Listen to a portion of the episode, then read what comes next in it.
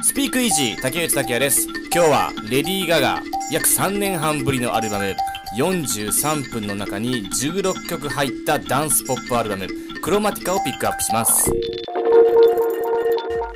レディー・ガガのアルバム5月29日金曜日にリリースになりました。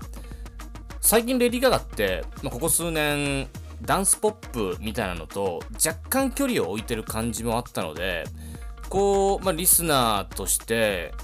最初にパッと聞いて思ったのはこうあ原点回帰というかあこれこれっていう感じがありましたね。えー、まあ43分の中に16曲入ってるわけでこれ全ての曲が23分とかね、えーまあ、ちょっともうちょっと長い曲もあるんですけど基本的にはそれぐらいのもので、えーまあ、短いビートのあるダンスポップを詰め込んだアルバムです。で今回このアルバムクロマティカのリリースのタイミングで Apple Music のラジオ Beats1 で全員ローにインタビューを受けてるんですけど、まあ、インタビューって言っても、えっとまあ、このタイミングなのでリモートで一緒にいるわけではなくリモートでインタビューをしてるんですけどこの、まあ、YouTube にアップされてるんですよ。でえっと YouTube でそのリモート先で画面先のレディー・ガガが、えー映し出された時にやっぱちょっと気になるの気になるというか一番最初に思うのがガガ様のルックスがすごい派手っていうすごいピンクなんですけどあのー最近レディー・ガガって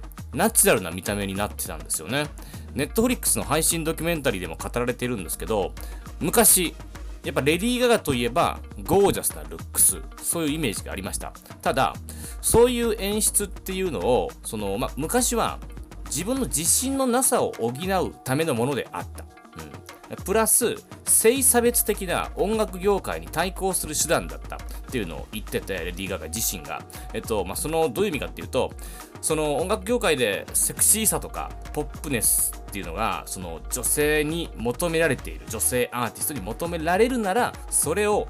やっていこうっていう、えーそういうまあスタンスだったんですね。ただ成功して自分の価値を認められるようになってレディー・ガガの見た目も変わっていったというそのまあ見た目というかビジュアルイメージですね。で映画「アリー・スター誕生」えっとここ数年のまあレディー・ガガの一番のこう印象的なえものはやっぱ映画「アリー・スター誕生」だと思うんですけどやっぱり活動初期のレディー・ガガとは全く違うナチュラルな、えームードが感じられますよね。で今回その Beats1 のインタビューの中でもすごい派手だったし、えーレディー・ガガの今回のビジュアルイメージっていうのはなんか昔に戻ってる感じがするんですけどこう戻ってるというよりは進化してるようで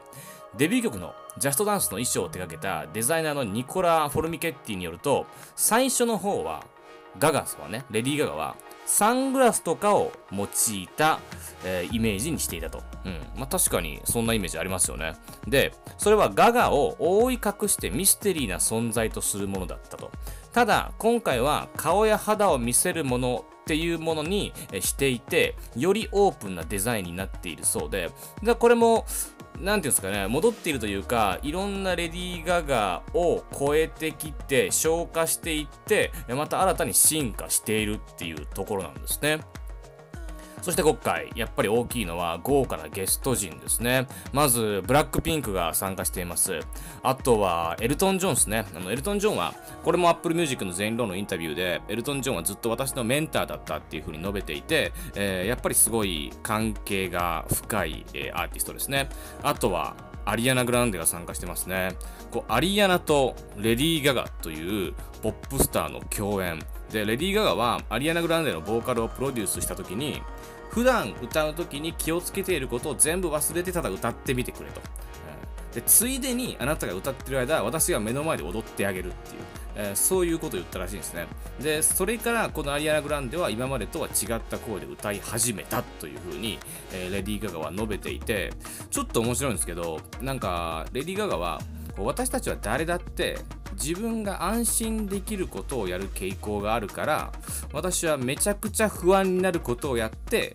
それをもう一回してみてと要求する。えーというふうに言ってるんですよね。えーちょっとだかこのコラボレーションもまた新たな、えーアリアナ・グランデが見られたし、いい共演だったようです。レディー・ガガのコメントによると。で、余談ですが、このレディー・ガガと、えーアリアナ・グランデのコラボ曲、Rain on Me は、5月22日にリリースになってます。アルバムクロマティカリリースの1週間前に、えー、シングルカットで、えー、先に先行リリースになったんですけど、この5月22日っていうのが、アリアナ・グランデの、えっと、マンチェスター公演で爆発物事件が発生した日付と同じ日で、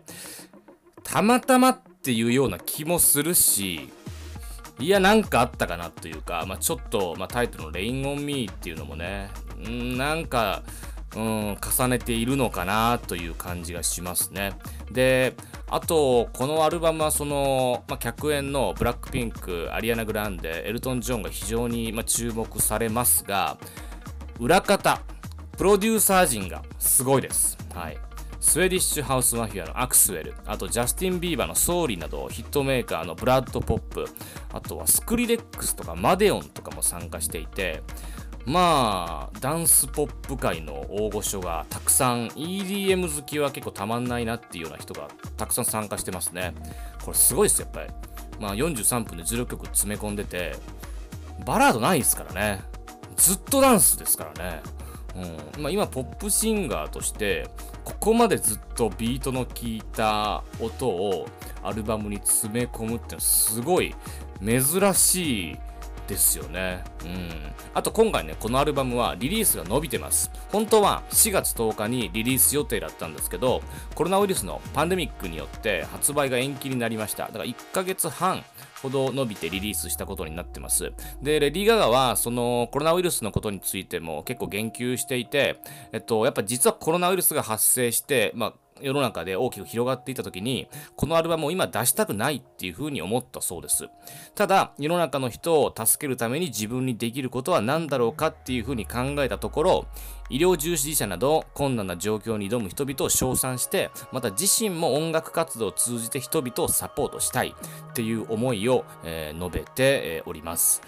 はい。えー、まあこのアルバム非常に評価高いですね、えー、いろんな音楽メディア、えー、国内外でやっぱすぐ聴けますしアッパーだからそう聴きやすいと思います、えー、ぜひともマストで聴いてみてください、え、今日はレディー・ガガのニューアルバムクロマティカをピックアップしました。スピークイージー竹内拓也でした。